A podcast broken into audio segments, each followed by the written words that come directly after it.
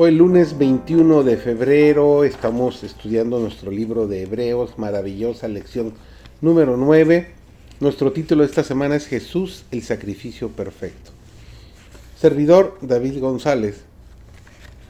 Y hoy el título de nuestra lección es Diversos tipos de sacrificio. Un gran abrazo para mi padre, que el día de hoy está cumpliendo 85 años. Lo queremos mucho y les decimos, seguimos deseando lo mejor de lo mejor. No solamente es el privilegio, sino también el deber de todo cristiano mantener una íntima unión con Cristo y tener una rica experiencia en las cosas de Dios. Cuando leemos acerca de la vida de hombres que han sido eminentes por su piedad, a menudo consideramos su experiencia y sus conquistas como muy fuera de nuestro alcance. Pero este no es el caso. Cristo murió por nosotros y se nos asegura en su palabra que Él está más dispuesto a dar su Espíritu Santo a los que se lo piden que los padres terrenales a dar buenas dádivas a sus hijos.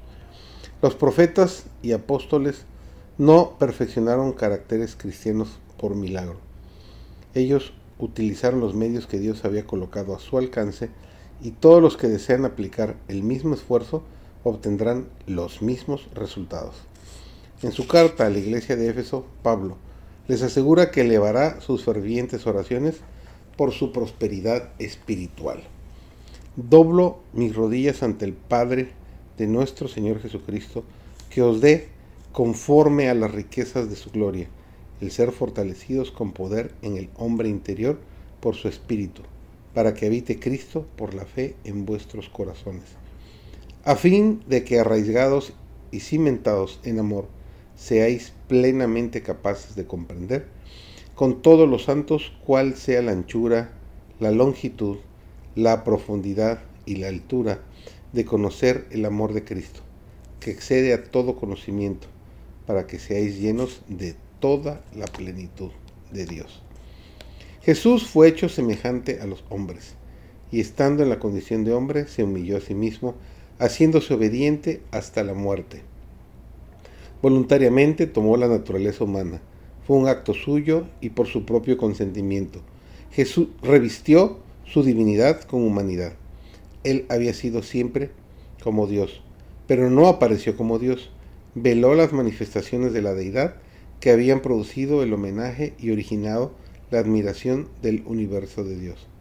Fue Dios mientras estuvo en la tierra, pero se despejó de la forma de Dios y en su lugar tomó la forma y la figura de un hombre.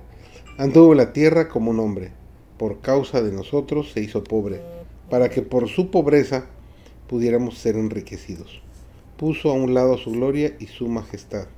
Era Dios, pero por un tiempo se despojó de las glorias de la forma de Dios. Aunque anduvo como pobre entre los pobres, repartiendo sus bendiciones por donde quiera que iba, a su orden, legiones de ángeles habrían rodeado a su Redentor y le hubieran rendido homenaje. Pero anduvo por la tierra sin ser reconocido, sin ser confesado por sus criaturas, salvo pocas excepciones. La atmósfera estaba contaminada con pecados y maldiciones en lugar de himnos de alabanza. La parte de Cristo fue pobreza y humillación mientras iba de un lado a otro cumpliendo su misión de misericordia para aliviar a los enfermos, para reanimar a los deprimidos, apenas si una voz solitaria lo llamó bendito y lo más encumbrado de la nación lo pasaron por alto, con desprecio.